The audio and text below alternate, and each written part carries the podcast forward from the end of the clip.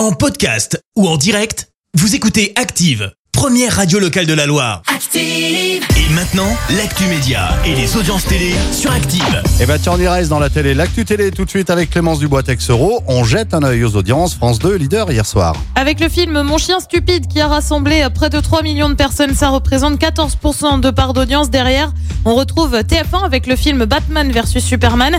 M6 complète le podium avec Zone interdite consacrée hier à la maladie d'Alzheimer. Et puis une fois n'est pas coutume, on jette un œil aux audiences de samedi avec The Voice sur TF1 qui a rassemblé euh, près de 4 millions et demi de personnes pour voir Léna, 18 ans d'Andrésio Boutéon, euh, passer les auditions et les fauteuils se sont retournés. J'ai eu la chance euh, d'avoir les, les quatre coachs retournés, donc c'était un peu inespéré. J'ai réussi à rester concentrée, mais euh, ouais, au moment, où ils sont retournés, je les ai regardés et c'était vraiment un moment de partage. Quoi. Je, chantais pour eux. Je me suis dit que, que j'allais attendre le moment d'échange avec les coachs pour euh, choisir. J'ai choisi d'aller dans l'équipe de Vianney parce que c'est celui qui, qui m'a paru le plus euh, humain et qui m'a dit des choses qui m'ont vraiment touchée. Donc voilà, j'ai voulu continuer l'aventure avec lui.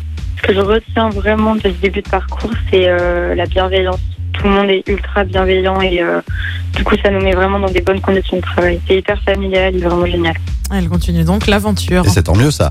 Le tournage de la série sur Bernard Tapie débute. Ah oui, c'est prévu aujourd'hui. Le nom de la série, c'est Wonder Man qui va être diffusé sur Netflix prochainement. La série va retracer la vie de Bernard Tapie au travers euh, de sept épisodes avec Laurent Lafitte en guise de personnage principal. Au casting, on retrouve aussi Fabrice Lucchini ou encore Joséphine Japy. Euh, Bernard Tapie est décédé en octobre dernier à l'âge de 78 ans. Et puis on sait désormais qui va représenter la France à l'Eurovision.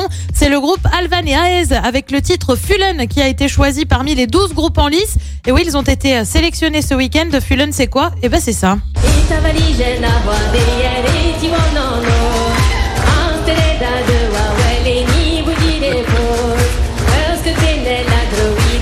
C'est quoi ce truc?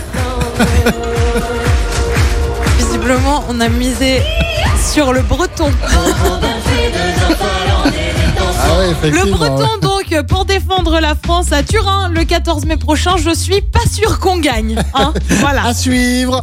Allez, qu'y a-t-il de beau ce soir à la télé? Et bah sur TF1, c'est la série Je te promets sur France 2, un film de l'autre côté sur euh, l'enquête après le suicide d'une jeune fille. Sur France 3, c'est un document Le siècle des couturières et puis sur M6, c'est du théâtre avec les grandes ambitions. C'est à partir de 21h10. Merci beaucoup. Retour de l'actu avec Clémence, ce sera tout à l'heure à 10h. Voici Gaëtan Roussel, tout de suite la colère. Merci, vous avez écouté Active Radio, la première radio locale de la Loire. Active.